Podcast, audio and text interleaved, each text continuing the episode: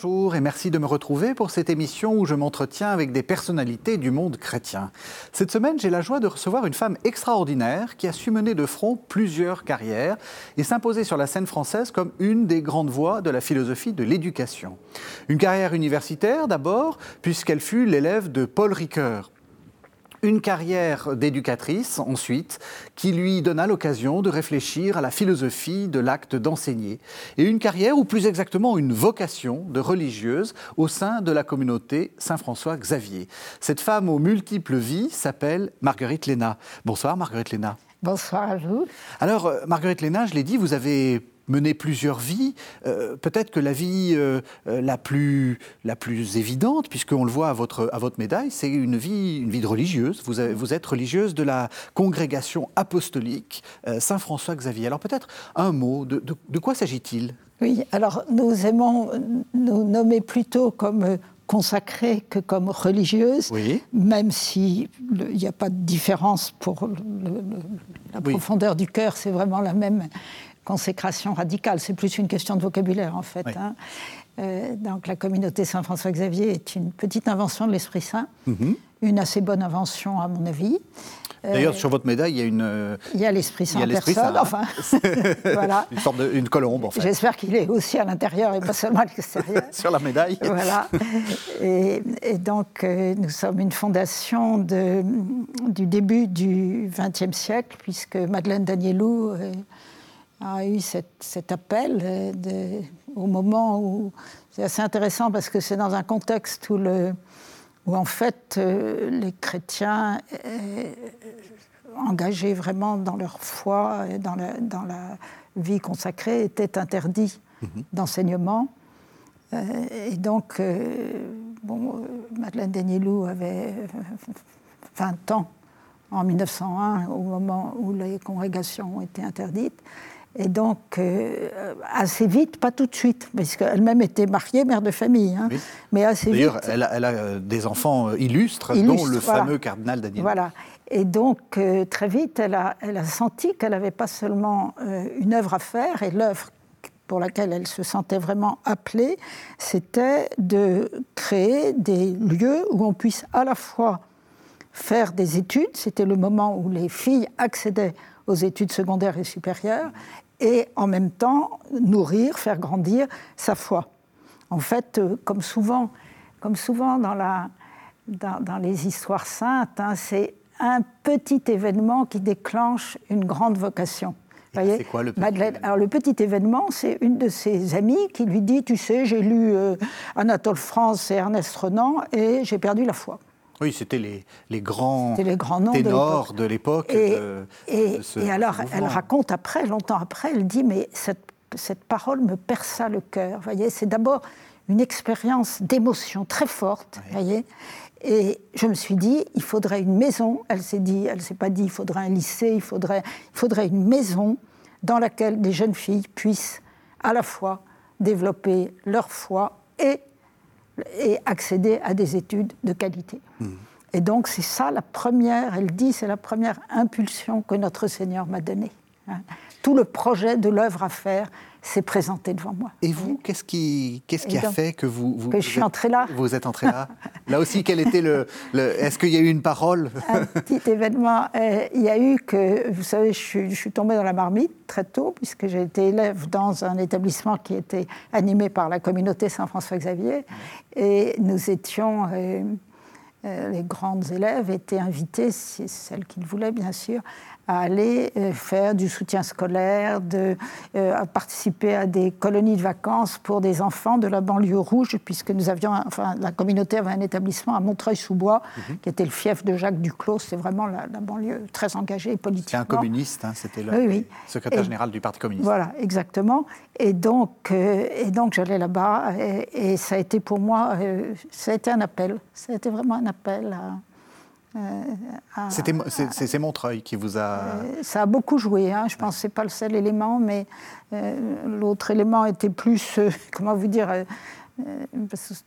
de, l'ordre de, la cohérence, de la perception de la cohérence du dessein de Dieu. C'est vrai que j'étais capable d'enseigner, que c'était une communauté qui était chargée d'éducation, que l'éducation me passionnait parce que j'étais née, enfin seconde dans une famille, une fratrie nombreuse. Donc euh, j'avais très tôt été mêlée à des, à des affaires d'éducation. Donc tout ça mis ensemble, vous voyez, pense que le, Seigneur m'avait créé un boulevard. Encore aujourd'hui, vous n'enseignez qu'à des jeunes filles ou c'est fini ça, l'idée que c'est que pour des jeunes filles? Alors c'est très divers selon nos établissements. Voyez. Il y a des établissements qui restent des établissements dans lesquels il y a uniquement des filles, au mmh. niveau du moins euh, collège, lycée, euh, mmh. école, collège, lycée, pas classe préparatoire. Les classes préparatoires sont mixtes depuis, depuis très longtemps. Euh, il y a d'autres, il y a un autre établissement, celui que Charles Péguy dans le 11e, où le collège n'est pas mixte, mais l'école et le lycée sont mixtes. Mhm. Euh, en Corée, parce que nous sommes aussi en Corée. Oui, vous êtes une petite congrégation, mais très internationale. Une petite communauté, oui, euh, qui, qui, elle, l'établissement est complètement mixte. En Côte d'Ivoire, c'est uniquement des filles. Vous voyez, selon les opportunités et les, on n'a pas de, c'est pas un dogme, hein, c'est pas un dogme. Simplement, je pense que Madeleine Danielou a perçu qu'il y avait une urgence pour les femmes à son époque. Et nous, nous pensons qu'il y a une urgence pour les femmes aujourd'hui qui est différente et qui vous explique que, eh bien, nous, nous maintenons, puis c'est aussi du coup une possibilité de choix pour les parents. Voyez Donc, nous maintenons des, voilà, des possibilités différenciées. Alors je vous propose qu'on entende un, premier texte. Euh, comme d'habitude, hein, vous, vous, ne savez pas de, quel texte euh, il s'agit, vous allez le, découvrir et peut-être essayer d'identifier quel est l'auteur de ce texte. Qu'est-ce que je fais quand j'enseigne? Je parle. Je n'ai pas d'autre gagne-pain et je n'ai pas d'autre dignité. Je n'ai pas d'autre manière de transformer le monde et je n'ai pas d'autre influence sur les hommes. Ma parole ne commence aucune action, ne commande aucune action qui puisse tomber directement ou indirectement dans la production. Je parle seulement pour communiquer à la génération adolescente ce que c'est et ce que cherche la génération adulte. Cette communication par la parole d'un savoir acquis et d'une recherche en mouvement est ma raison d'être, mon métier et mon honneur. Alors, alors c'est pas du jeu, vous, avez, vous savez déjà, vous le connaissez par cœur. C'est un texte de Paul Ricoeur qui a été publié dans un numéro d'Esprit en 1955 et qui est un peu pour moi une, une référence culte bah, vous voyez, je ne le savais pas. Mais, mais c'est un texte qui, a aussi été. Enfin, moi, quand je l'ai découvert, c'est extraordinaire. ah oui, c'est un texte extraordinaire parce qu'à la fois, c'est à l'honneur du langage, oui. Hein, à l'honneur de la parole enseignante. Mmh et à l'honneur de la diversité des modalités de la parole enseignante dans l'école, que ce soit, euh, il prend ensuite, dans la suite du texte, il prend les mathématiques, les sciences de la nature, l'histoire, la philosophie, et il montre comment chacune de ces disciplines est une manière de rejoindre la réalité du monde et de la rendre intelligible. Mmh. Alors c'est magnifique. C'est magnifique, et puis moi je comme vous, je, suis, je suis enseignant et, je, trouve qu'il euh, y a quelque chose, cette dernière phrase, euh, c'est un métier, mais c'est aussi un honneur. enseigner, c'est un honneur. Mhm. vous êtes d'accord avec ça ah bah, Tout à fait, tout à fait. Je pense qu'il faut, il faut défendre l'honneur des enseignants. Oui. Ricoeur, euh, c'est votre maître, c'est la personne qui vous a introduit à la philosophie, c'est qui? Alors, c'est quelqu'un qui, effectivement, m'a marqué, je crois, plus euh, plus qualitativement que quantitativement, si je peux dire, parce que en fait, j'ai suivi ces cours comme tous les étudiants de la Sorbonne. C'était dans l'avant 68, mm suivais les cours de Paul Ricoeur, enfin les étudiants de philo avec euh, beaucoup d'enthousiasme et d'intérêt. Il y avait des étudiants assis sur les rebords des fenêtres et, dans, le, dans les, passages entre les bancs. C'était un bon prof, parce que c'est vrai qu'on a fait une émission sur Paul Ricoeur, hein, on peut la trouver sur euh, le, site de la chaîne. on n'en a pas parlé. C'était un, un bon prof Moi, il m'a appris ce qu'était l'acte d'enseigner. Ah oui, donc euh, parce que parce qu'il faisait des cours à l'époque, c'était des cours euh, d'histoire de la philosophie, euh, ou c'était des cours autour de thèmes qu'il allait développer dans ses livres.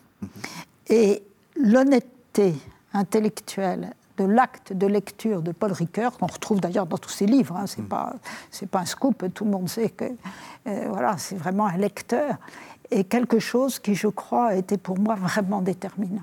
Je dirais que c'est surtout ça que je dois à Paul Ricoeur, c'est la c'est l'attitude, c'est la juste attitude du lecteur, qui se laisse, euh, qui essaie de comprendre, c'est-à-dire de prendre avec lui ce que l'autre dit. Donc c'est un passage à l'autre. Mm. Tout acte de lecture est un passage à l'autre. Et c'est ça, c'est ça que je lui dois, en fait, voyez. Vraiment. Ce que vous dites est, tout à fait passionnant parce que euh, vous ne dites pas euh, il était très clair, il avait, euh, il avait une, il avait, je sais pas, il, m'a appris Heidegger ou je ne sais pas mm. lequel. vous dites, vous, parlez de sa personne. Parce que enseigner, c'est avant tout un acte, et ça c'est très important dans votre philosophie, hein, c'est un acte personnel. C'est la personnalité de Paul Ricoeur, enseignant, qui vous a touché. C'est l'acte, l'acte enseignant, on peut dire. Ben, c'est ce qu'il explique dans le texte que vous avez cité. Absolument. C'est vraiment ça, vous voyez. Et, je trouve, alors en même temps, avec une extrême réserve. C'est pour ça que ça me gêne toujours un peu quand on me présente comme une disciple de Paul Ricoeur, parce que euh, nous n'avons jamais eu de relation interpersonnelle autre que cette relation d'enseignement, qui est une relation en fait très à la fois très profonde et très distanciée. Vous voyez, très chaste, si on peut mm. employer ce mot-là. Je crois que c'est le mot propre, en fait. Et c'est seulement à la toute fin de sa vie que j'ai eu l'occasion de le rencontrer un certain nombre de fois de manière plus personnelle, mais c'était à la toute fin de sa vie. Et nous ne parlions pas tellement de philosophie. Mm-hmm. Mm. Vous avez donc euh, été formé par Paul Ricoeur. Ensuite, vous êtes, euh, vous êtes devenu prof de philo mm. euh, dans, dans, dans, votre communauté, enfin dans les, dans les lycées qui sont gérés par. Est-ce que c'est c'est peut-être indiscret de vous demander ça, mais de, vous enseignez depuis combien de temps? Oh, depuis, depuis assez longtemps, puisque, puisqu'en fait, j'ai passé la grecque en 63 et j'ai tout de suite eu deux classes de 40 élèves, donc euh, de terminale, donc c'était gros. Et, j'ai arrêté en 2003, bien sûr, ça faisait 40 ans euh, et j'avais atteint l'âge de la retraite. Mais, mais j'ai eu la grande chance de continuer parce que Monseigneur Lustiger, quand il a ouvert le séminaire de Paris, il cherchait euh, des professeurs. Hein. ça a commencé très petitement et très modestement. Et là, euh, moi je le connaissais puisque j'avais été étudiante au Centre Richelieu. Enfin, il était responsable du Centre Richelieu quand j'étais étudiante. Donc c'était une aumônerie d'étudiants L'aumônerie des étudiants chrétiens. Et donc, euh, et donc il m'a demandé de venir faire des cours, ce que j'ai fait et ce que je continue encore un tout petit peu à faire, un peu sur la pointe des pieds, parce qu'il sera quand même bientôt temps de s'arrêter pour de bon. Donc plus de 50 Mais Voilà. Ça fait plus de 50 ans. oui, si on compte, ça fait plus de 50 ans. Ça fait plus de 50 ans. Alors, en 81, vous écrivez L'esprit de l'éducation. Mhm. Euh, peut-être qu'il faudrait commencer par le titre euh, l'esprit de l'éducation, qu'est-ce que que c'est? Alors l'esprit de l'éducation, c'est un peu prétentieux parce qu'il y a l'esprit des lois derrière. Hein, oui, euh, c'est ça, c'est Montesquieu. Du, sous-sous Montesquieu. Mais en fait, c'est pas la raison pour, pour laquelle j'ai choisi ce titre. J'ai choisi ce titre pour deux raisons. Enfin, pour une raison, et puis ensuite j'en ai trouvé une autre qui m'a fait plaisir aussi. La première, c'est que Madeleine Danielou s'est fait connaître par un livre qu'elle a publié en 1938. Alors, 1938, vous voyez le contexte, oui, hein, plein montée des fascistes, qu'elle avait appelé l'éducation selon l'esprit. Et pour elle, l'esprit, c'était pas euh, l'intellect. L'esprit, c'était vraiment cette capacité de dire je, de ne pas se fondre dans une, euh, dans une foule collective euh, emmenée par des slogans. Voyez Donc c'était la capacité de, de réfléchir, de créer, de s'engager, de s'adapter. Il y avait tout ça pour elle dans la vie de l'esprit. Mmh. Et comme moi, ça a été vraiment ma, comment dire, mon, mon, milieu porteur, à la fois spirituellement, euh, puisque j'ai réalisé ma vocation dans la communauté Saint-François-Xavier, et, intellectuellement aussi. Hein. Euh, donc c'est la raison pour laquelle je me suis dit, bon, il bah, faut que je prenne un titre qui dise que je suis héritière. Mmh. Et donc l'esprit de l'éducation, c'était une manière de dire de reprendre ce titre. D'ailleurs, quelquefois moi-même, je m'embrouille et je ne sais plus le titre de mon propre livre. voilà, donc euh, donc c'était un peu ça. Et puis l'autre l'autre source, c'est que j'ai découvert, mais en, travaillant pour ce livre, parce que je voulais me donner une assise biblique solide, hein, que dans le livre de la sagesse, au début du livre de la sagesse, vous avez, alors c'est en grec, c'est traduit comme ça un peu en français, vous avez euh, top pneuma tes ce qui veut dire littéralement l'esprit de l'éducation. Oui. Euh, en fait, on traduit l'esprit, l'éducateur, etc. Mais, mais c'est beaucoup plus fort de dire l'esprit de l'éducation. C'est-à-dire que son œuvre essentielle, c'est, c'est vraiment de nous éduquer et de nous éduquer à la, à la, vie de Dieu, à la réalité de Dieu, à l'amour de Dieu. Donc, euh, donc ça m'a bien plu aussi. C'est ça, l'Esprit Saint, c'est l'éducateur. Voilà. Mmh. Hein. Dans votre livre, vous dites euh, justement, éduquer, c'est agir, mais c'est un agir différent des autres, des autres agirs, des, autres manières de, faire. Oui, oui, je pense que c'est quelque chose d'important à dire actuellement. vous voyez, à, euh, à, la fois parce que souvent les éducateurs sont pas énormes sont pas tellement considérés, disons, dans le dans l'espace public, hein, et, et, et, aussi parce que euh, nous sommes euh, nous sommes très forts, n'est-ce pas, dans le champ de l'action technique et technologique. Là, on sait, on sait faire et on fait des choses magnifiques et des réalisations absolument spectaculaires. Bon, euh, j'ose pas dire qu'on est très fort dans le champ de l'action politique, mais quand même, mmh. quand même, ça intéresse et on sait bien quels sont un peu les ressorts de l'agir politique. Mmh. Et l'agir éducatif n'est pas un agir technologique, hein, parce que j'ai pas en face de moi un matériau, j'ai en face de moi une personne humaine, ça change beaucoup de choses, et n'est pas non plus un agir politique, parce que euh, il y a en commun avec l'espace public de la politique qu'on a affaire à des libertés et qu'on a à créer des consensus, mais on part d'une situation d'inégalité fondamentale. Et donc, l'égalité démocratique n'est pas, n'est pas, n'est pas possible de la mettre vraiment en œuvre directement dans le champ éducatif.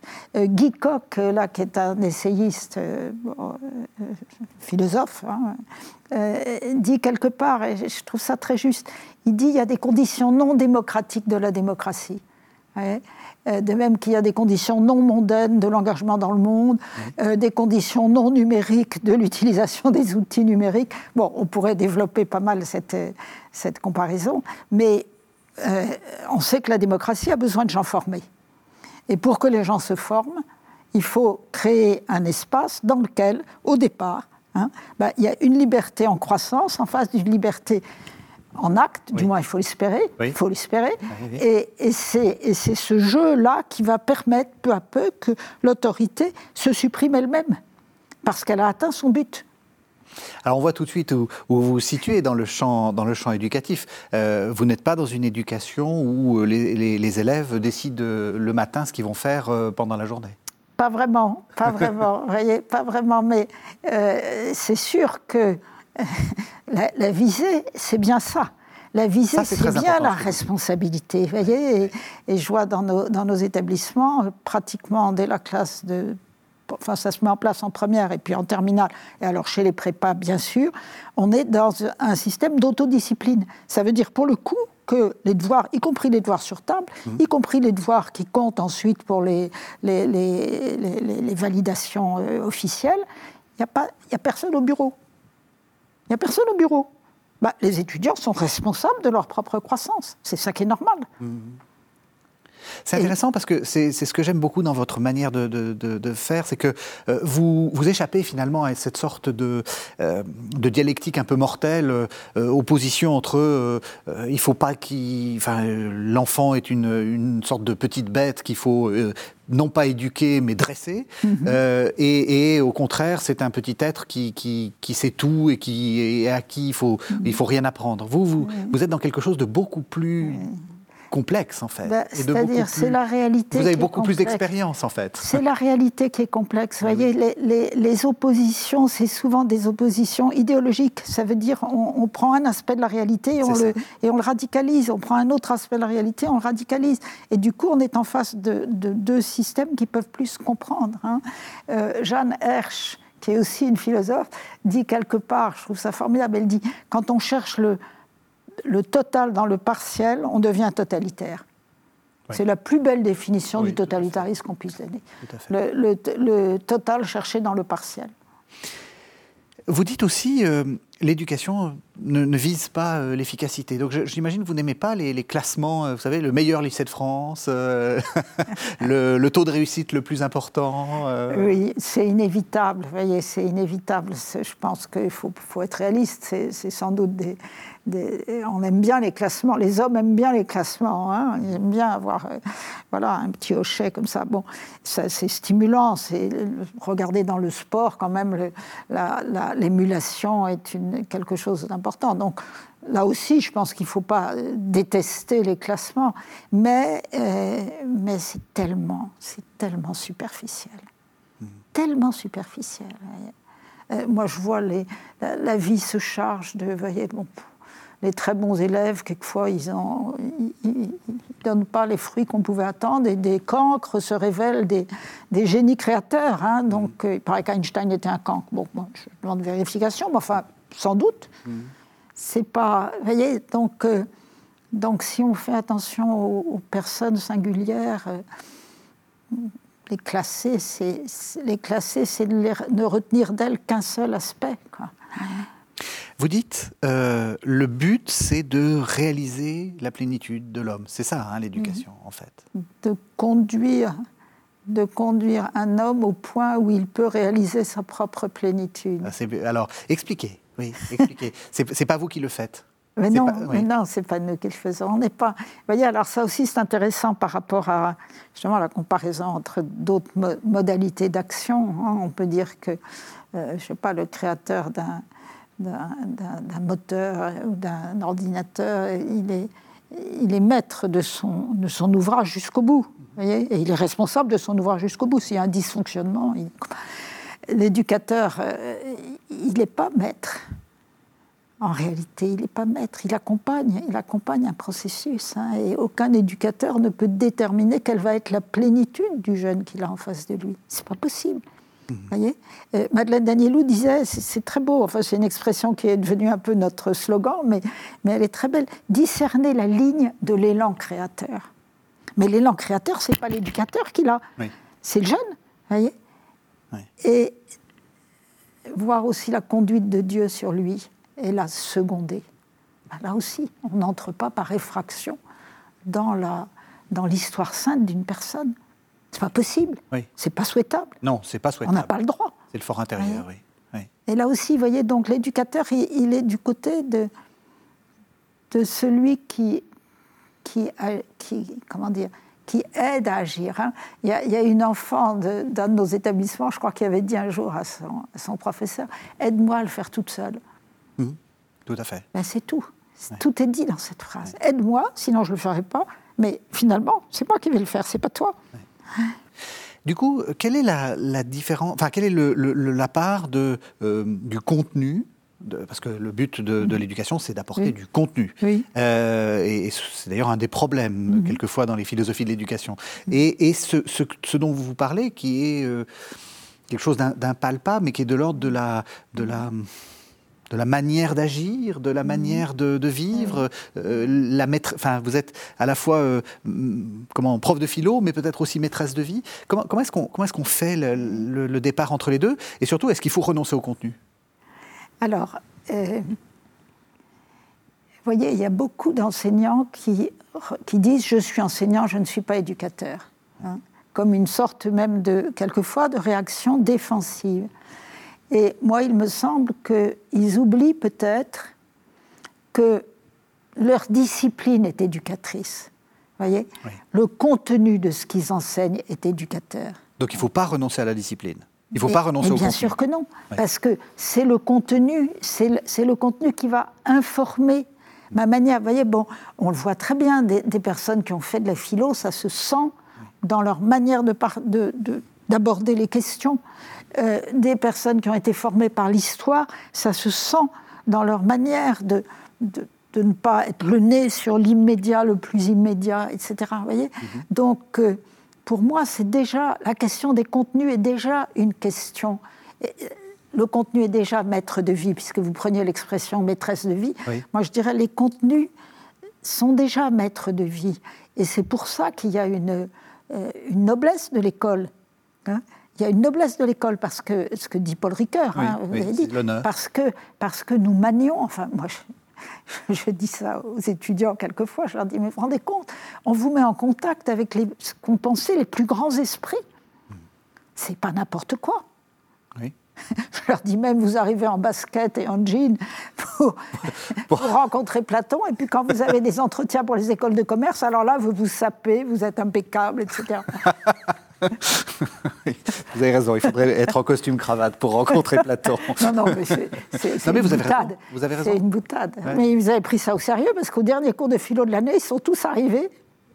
Bien beau. Costard, cravate.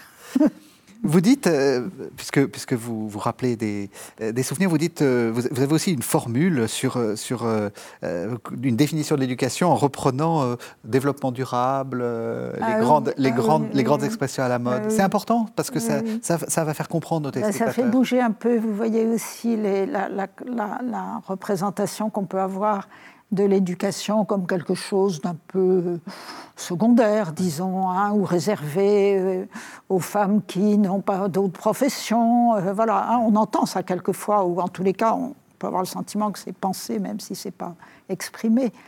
Euh, alors moi j'aime bien dire, mais attendez, qu'est-ce que vous faites quand vous faites de l'éducation? Premièrement, vous faites du développement durable, parce que les jeunes que vous formez aujourd'hui, c'est dans 20 ans ou dans 30 ans qu'ils vont être efficaces et apporter à la, communauté publique, nationale, leur, euh, ou internationale maintenant, leurs leur euh, compétences. Bon, vous faites, vous, vous, vous travaillez avec des énergies renouvelables, parce que surtout un enfant ou un ado, il suffit d'une bonne nuit et il est reparti à 100 à l'heure. Hein. donc euh, voilà, et puis et puis vous commentez des, auteurs qui, dont certains sont, alors là je parle de la philo bien sûr, mais c'est vrai aussi dans d'autres disciplines, qui, dont certains remontent à quatre siècles avant Jésus-Christ, hein, et, c'est une énergie indéfiniment renouvelable. Voyez? Un, texte de Platon, c'est une énergie renouvelable aussi longtemps qu'on n'aura pas détruit les, les, textes qui nous y donnent accès. Mmh. Voyez? Bon, une équation, euh, théorème de Pythagore. Euh, qui traverse les siècles. Oui, c'est paradoxal parce que vous dites il ne faut pas chercher l'efficacité, mais c'est très efficace en fait. Ah bah, oui, c'est d'une autre efficacité, voyez, c'est fécondité. Moi j'aime mieux employer le mot fécondité, voyez. Et puis qu'est-ce qui reste? Il reste le commerce équitable. Mais vous savez que le mot commerce, le beau sens du mot commerce, c'est la relation. La relation. Et eh ben, une relation d'éducation devrait être, devrait être toujours une relation équitable. Je vous propose qu'on entende un deuxième texte, et puis on, on passera un deuxième livre. L'enfant qui entre en cours préparatoire a, du haut de ses six ans, un espace d'expérience très mince. L'école va greffer sur cette courte durée une expérience millénaire. Ses instituteurs se font pour lui les contemporains des découvertes et des inventions les plus anciennes de l'humanité. Lire, écrire, calculer. En mettant au rythme de l'enfant ses héritages immémoriaux, ils deviennent des passeurs entre deux échelles totalement hétérogènes. Cette greffe d'une mémoire longue sur la mémoire courte de l'enfant vient contester, relativiser, féconder l'expérience immédiate qu'il peut avoir du monde et de lui-même. Alors c'est de qui C'était un piège. Ça, c'est vraiment un piège. Donc, c'est bien de vous. C'est bien de vous. Euh, j'ai un peu. Euh, enfin, c'est un, peu un, clin d'œil, mais je trouve que là, il y a quelque chose de, central dans, votre, mhm. dans votre pensée. Mhm. Euh, c'est en fait presque deux temporalités. Mhm. L'éducation, c'est mettre ensemble une temporalité presque d'éternité, et puis mm. euh, ce, temps très précis qui est le temps de, l'éducation, qui est court, très très court. Mais vous parliez de Paul Ricoeur, et justement l'expression euh, espace d'expérience et horizon d'attente vient de lui. Mm-hmm. Hein, vient de lui.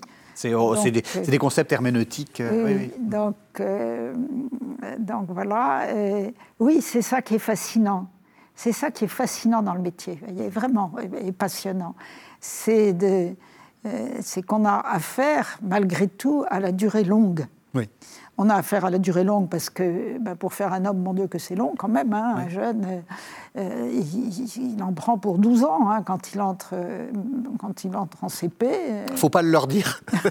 il, en prend pour 12 ans, puis ensuite. Parce qu'il a lui-même peut-être, je ne sais pas quel âge il a, il a, il a une dizaine d'années, donc l'idée de se dire qu'il en a plus que ce qu'il a déjà vécu, hein, c'est terrifiant. Voilà, donc, donc ça, c'est déjà une durée longue.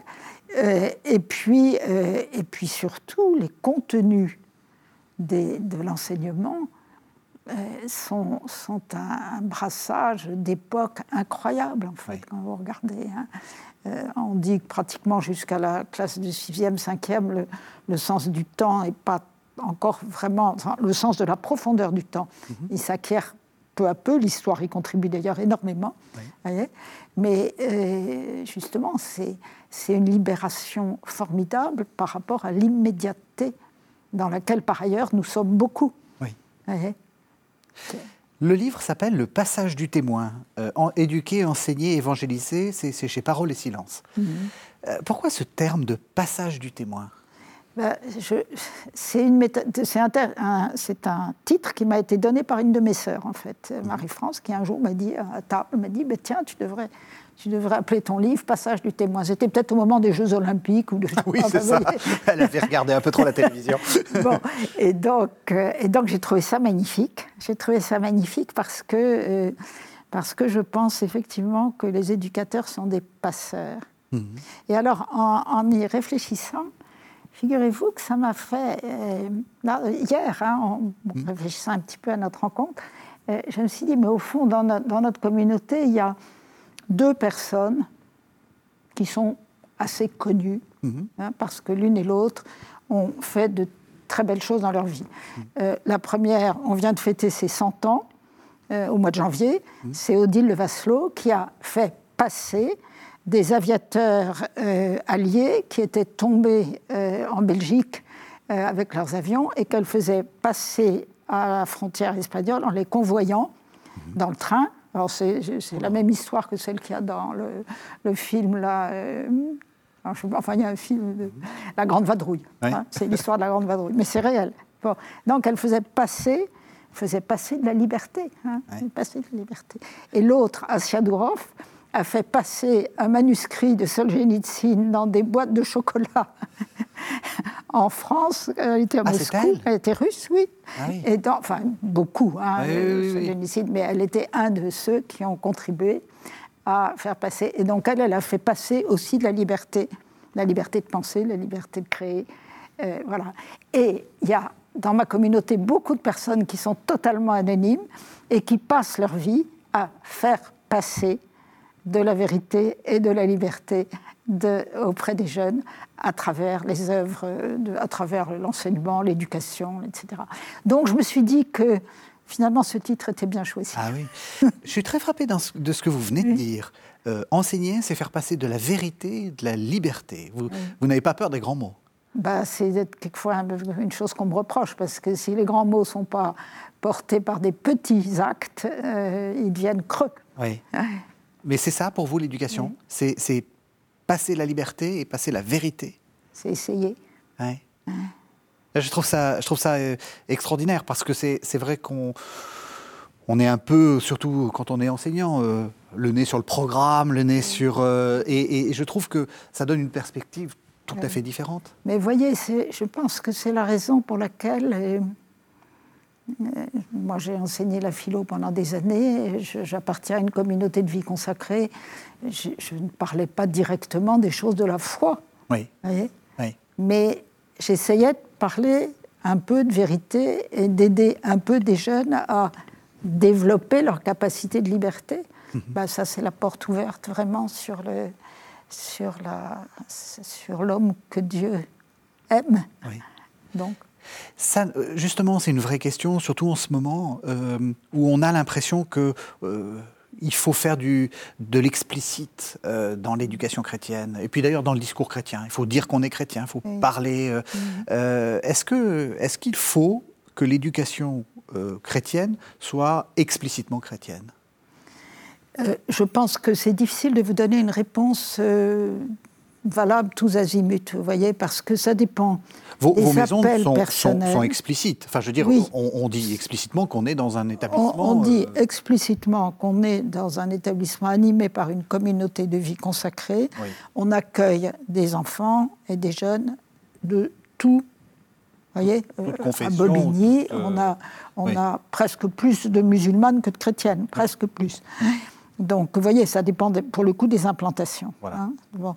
Donc, euh, donc là, quand je vous dis que c'est qu'on ne peut pas donner une réponse euh, clé en main, c'est d'abord, à mon avis, parce que effectivement, euh, ça dépend de contextes différents. Vous voyez Euh, et à l'intérieur de nos établissements, le, le statut de l'enseignement religieux n'est pas le même partout. Oui. Vous voyez bon, donc il y a une question de contexte. Il y a une question d'appel personnel. Hein. Euh, et il faut respecter ça. Euh, donc on ne peut pas généraliser. Mais ce qu'on peut dire, c'est que c'est que l'annonce, enfin le pape François s'échine à nous le dire et à nous le redire, vous voyez, l'annonce de l'év- l'évangélisation, l'annonce de la bonne nouvelle de l'évangile, euh, déborde de beaucoup le discours explicite, déborde de beaucoup, et heureusement, parce que est-ce que ça concerne notre humanité tout entière ou la fine pointe de, de- de, je sais pas, de notre âme spirituelle? Ça concerne toute notre humanité. Si ça concerne toute notre humanité, c'est tout ce que je ferais pour essayer de de- d'aider un, être, et a fortiori un être jeune, à, à déployer son humanité, je roule pour le Seigneur. Oui. Vous voyez? Parce que, euh, est-ce que vous n'avez pas l'impression que, justement, peut-être avec notre, euh, notre conscience d'être un peu en minorité, on est en train de tourner à la secte dans le monde Bah. chrétien? C'est-à-dire, la secte, c'est le, c'est le fait qu'on est dans une petite communauté qui ne se préoccupe que d'elle-même. C'est ça une secte. Et donc, euh, est-ce qu'on n'a pas l'impression que de temps en temps, on ne parle que chrétien, on ne veut. Et vous voyez, la, la question, c'est de savoir si euh, l'Église, la foi chrétienne, les chrétiens sont uniquement déterminés sociologiquement ou déterminés théologalement. Oui. Hein, bon. S'ils sont déterminés sociologiquement et simplement sociologiquement, le, le réflexe sociologique d'une minorité, c'est toujours de s'enquister, Oui. voyez, de, se, de resserrer les rangs et de se différencier du reste. Bon. Et de retourner toujours sur ses propres Voilà. thèmes. C'est- propre- une loi sociologique. Oui. Bon. Est-ce que nos lois, hein, ce que l'épître à Diognète, ce très beau texte du, du- second siècle, je crois, disait magnifiquement, est-ce que nos lois sont les lois paradoxales de notre République spirituelle ou simplement les lois psychosociologiques de tout groupe humain? Eh bien, un chrétien est quelqu'un qui pense aussi que les lois paradoxales de notre République spirituelle ont un rôle à jouer dans sa propre existence et dans sa relation à l'ensemble de la société. Et donc, et donc ça permet d'être des chrétiens, enfin d'essayer d'être des chrétiens de plein vent. Euh, Monseigneur Claverie, donc, qui était l'archevêque d'Oran, qui, a été, qui est mort assassiné, euh, disait euh, le lieu des chrétiens, ce sont les lignes de fracture. Hein. Et je crois que l'éducation, on se tient sur une ligne de fracture. hein. Le pape François dit bien que le pacte éducatif est actuellement mis à mal, voyez, entre générations. Et donc, c'est la place des chrétiens.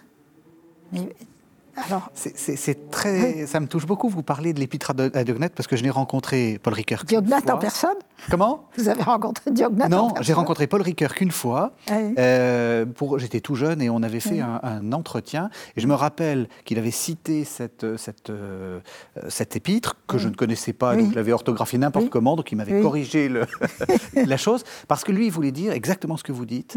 Euh, la vocation du chrétien est l'universel. Oui, oui. Le but, c'est pas, c'est, c'est- c'est- c'est d'aller jusqu'à l'universalité. Ben oui. Donc c'est cette, c'est cette même idée. oui. Vous dites euh, dans euh, le passage du, du témoin, on va, on va revenir euh, là-dessus, vous dites qu'il y a une... une- une- le but, c'est, de, c'est aussi de transmettre, qu'il y a, qu'il y a une- un acte de tradition que vous définissez comme mémoire et promesse. C'est-à-dire, euh, j'allais dire, du côté du passé, d'une certaine façon, et du côté de l'avenir. C'est ça aussi, enseigner? Oui, bah, c'est-à-dire là, euh, justement, la source est vraiment biblique. hein. Qu'est-ce, que, qu'est-ce qui fait le peuple d'Israël Si vous prenez la, la- la- toutes les Bibles, hein, c'est d'être un peuple de la mémoire. Souviens-toi. Mhm. Souviens-toi, souviens-toi que je t'ai fait sortir d'Égypte, souviens-toi, etc. Et d'être un peuple de la promesse. Hein. Voici, je fais toutes choses nouvelles. Et, de tenir ensemble les deux. Voyez, tenir ensemble les deux. Et, on voit bien que les gens qui sont capables de créer, c'est souvent des gens qui ont pris le temps de beaucoup apprendre. Hein. La peinture est un exemple extraordinaire de ça. Hein. Mhm. Chaque grand peintre a appris d'abord à imiter d'autres peintres. Et puis il y a un moment où jaillit quelque chose qu'on n'avait jamais vu. Hein. Et, je crois que c'est donc, vous voyez, c'est à la fois une loi de la création humaine, et puis c'est le, le cœur, le cœur de, de, la, de, la, mémoire biblique. C'est ce qui fait de la mémoire biblique un mémorial, justement. Hein. Si on célèbre l'Eucharistie, bien sûr, on rappelle, on rappelle la mort et la résurrection du Seigneur, mais on l'annonce et on l'attend. On attend la, la, résurrection finale. On n'est pas uniquement dans le passé et on n'est même pas uniquement dans le présent. Mm-hmm. On est aussi ouvert par ce présent, par cet acte présent, on est ouvert sur un avenir qui nous déborde. Est-ce que vous n'avez pas l'impression d'être euh, un peu en décalage justement avec un discours pédagogique qui dit euh, euh, il faut, il faut tout, tout, réinventer à chaque fois, il faut tout apprendre, il faut que le, finalement l'élève, l'étudiant découvre par lui-même? Mais c'est pas. Enfin, je ne pense pas qu'il soit contradictoire de découvrir par soi-même et de recevoir. Voyez oui. Parce que. Dans ce discours-là, si. Mais, mais c'est ça que je trouve très intéressant. Mais, recevoir, c'est faire son miel. Hein, vous voyez, euh, l'abeille qui butine, elle va faire un miel unique. Mhm. enfin. Oui, oui, absolument. Bon, et, et, on peut faire du neuf parce qu'on a, on a beaucoup reçu. On a on a beaucoup, beaucoup reçu. Vous savez, vous parliez de Paul Ricoeur, l'épisode où euh, un étudiant dans le fouillis de mai 68 lui dit euh, ben, Au fond, qu'est-ce qui vous donne autorité sur nous? Et il répond Mais ma seule autorité, c'est que j'ai lu plus de livres que vous. Oui. Oui. Vous voyez? Bon, donc, euh, donc voilà, il faut avoir lu ou, vu ou écouté ou rencontré ou expérimenté. Et à ce moment-là, vous allez faire quelque chose d'unique. Vous avez, Madeleine Danielou dit, chaque enfant a une parole à dire qui n'est qu'à lui. C'est intéressant parce que justement, euh, on, sort enfin espérons d'ailleurs qu'on en sorte, euh, d'une crise sanitaire où on a beaucoup contesté la parole de l'expert, en disant euh, toute, euh, toute parole se vaut et finalement tout le monde est capable de, de, dire quelque chose du virus. On est tous devenus des virologues patentés. Vous vous dites, bah, ils, ils, en savent peut-être pas plus que nous, mais au moins ils ont fait plus d'expérience, bah, ou ils en ont lu C'est-à-dire, pour moi, c'est une occasion manquée, voyez, parce que on a vu pendant, et on continue de voir, hein, on a vu la science en train de se faire on est entrés tous dans un laboratoire. Et on a vu que la science se fait à coup d'hypothèses, d'essais, d'erreurs, etc. Et quand je dis que c'est raté, c'est que du coup, beaucoup de gens ont conclu bah, la science, c'est des opinions. C'est-à-dire n'ont rien compris euh, à ce qui est la noblesse de la science, qui est de partir effectivement de l'opinion qu'on peut se faire en, constatant quelque chose, et puis de creuser ça et de, et de confronter ça avec d'autres expériences, et puis peu à peu d'apporter c'est quand même extraordinaire d'avoir trouvé un virus, d'avoir trouvé non pas un virus, oui. Bah, déjà de l'avoir, si, si, vous avez raison, bah, de l'avoir identifié, aussi rapidement, de l'avoir identifié, et puis ensuite d'avoir trouvé un vaccin si vite c'est une avant... enfin, dans, dans, 100 ans, on dira, mais les gens du, du 21e siècle, ils étaient quand même euh, chapeau, hein, ils étaient forts. Mais, mais, nous, on, vit ça en disant, pour les scientifiques, ils ne savent pas ce qu'ils disent. C'est incroyable quand on y pense. Mmh.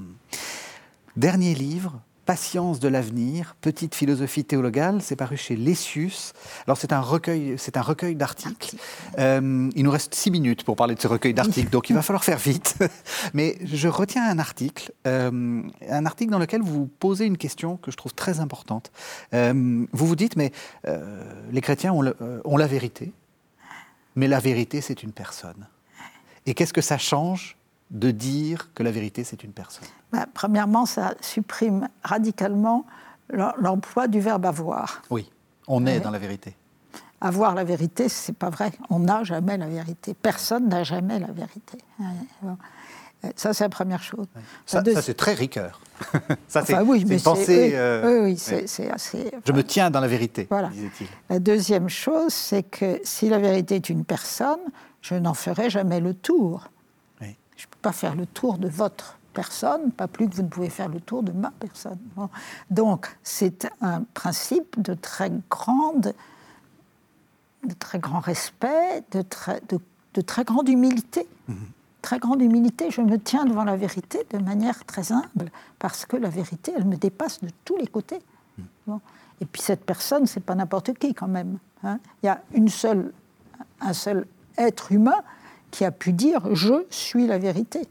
Hein. Et en plus, euh, enfin sans faire de l'exégèse savante, mais vous savez que dans Saint Jean, vous avez un certain nombre de je suis. Hein je suis la lumière du monde, je suis la vérité. Avant qu'Abraham fût, je suis. Mhm. Et le je suis, c'est la traduction grecque, enfin la française, mais mhm. le égoémi grec, mhm. c'est la traduction de la parole de révélation à Moïse du nom même de Dieu. Le Dieu qui est, je suis celui qui suis. Donc quand le Christ dit je suis la vérité, euh, il dit quelque chose de, euh, de, de, comment vous dire, d'ultime, mhm. d'ultime, voyez, d'ultime. Ben, nous ne sommes pas de plein pied avec cet ultime. Mais en même temps, il emploie un mot qu'un enfant de 5 ans peut comprendre. Oui. C'est vrai ou c'est pas vrai hein? Un enfant, il vous demande ça très tôt. Tu dis ça pour de vrai? Donc, il, il, nous conduit au plus ultime avec le mot le plus banal. Et il y a, y a toujours, enfin, moi j'ai toujours un regret quand je, enfin un regret. vous voyez le, dialogue de Jésus avec Pilate. Euh, il y a un moment où Pilate dit qu'est-ce que la vérité? Oui. Et le texte dit, le texte de Saint Jean qui est très concis, il dit à ce moment-là Pilate sortit. Autrement dit, ça nous indique le ton sur lequel il l'a dit. Qu'est-ce que la vérité? Mmh. S'il avait vraiment dit qu'est-ce que la vérité? Mais Jésus lui aurait dit quelque chose. Oui, il est parti sans entendre la réponse. C'est un rendez-vous raté. C'est tragique. Mhm. On arrive à la fin de l'émission. Dans, votre, dans ce que vous venez de dire, il y a un mot qui me semble euh, à la fois euh, traduit votre euh, pensée et aussi votre personne, c'est le mot d'humilité. L'éducation, c'est ça, il y a une forme d'humilité. Il ne faut pas s'imposer à l'autre. Oui. Vous savez, le, je crois que c'est Sainte Thérèse de l'Enfant Jésus qui dit l'humilité, c'est la vérité. Hein. Euh, je crois que c'est vrai. Euh, la, posture d'humilité n'a pas de sens. Euh, ce qui a du sens, c'est cet enfant a besoin d'une main qui, qui, qui le, conduisent. Il a besoin des bras du papa pour faire les deux pas qui vont être ses premiers pas euh, de bipède. Bon, c'est ça l'humilité. Hein. C'est ça l'humilité. C'est je me mets au pas. L'instituteur qui, qui explique le théorème de Pythagore, il se met au début de la mathématique. Pour la cinquantième fois en plus. Pour la cinquantième fois. Et puis, mais c'est ça l'humilité. Vous voyez, c'est pas. C'est pas une attitude. C'est pas une posture. Mais il y a quand même cette idée qui est tout le temps. J'ai lu vos, livres. On met pas la main sur les gens. On ne met pas. on, on, on, on, a de l'autorité parce qu'on a lu beaucoup de livres, mais on n'essaie pas de les, de, de, oui, de les, de les, de les, de les propagander. De les, propagander. Peggy dit, je ne propagande pas mes amis. Voilà, c'est ça. Voilà. Et ben, si on considère que tout le monde, enfin que qu'on a vocation d'amitié avec beaucoup de gens, ou de fraternité, disons plutôt, eh bien, on ne va pas propagander. Et c'est pareil pour l'éducation. On fait attention de ne pas... C'est un lieu, c'est pour ça que l'éducation est gardienne d'un certain nombre de vertus dont la société globale a besoin. voyez elle est gardienne de la confiance, elle est gardienne de la sollicitude, elle est gardienne de, de la, ben, de l'humilité, si vous voulez, hein, mhm. même si c'est une valeur sociale moins immédiatement euh, mhm. perceptible. Elle est gardienne de la fraternité. C'est pas mal. C'est pas mal, je pense. Merci beaucoup, Marguerite Helena. Alors, je, rappelle euh, les titres des livres sur lesquels nous avons fait fond pour cette euh, conversation. Donc, euh, L'Esprit de l'éducation, qui est paru à l'origine aux éditions Fayard et qui a été republié chez Parole et Silence. Et puis, nous avons parlé du passage du témoin, éduquer, enseigner, évangéliser, aussi chez Parole et Silence. Et enfin, Patience de l'avenir, petite philosophie théologale, c'est paru aux éditions Lessus à Bruxelles. Merci beaucoup, Marguerite Léna. Merci. Merci. à vous. Vous savez que vous pouvez retrouver cette émission sur le site internet de la chaîne www.ktotv.com et on se retrouve la semaine prochaine.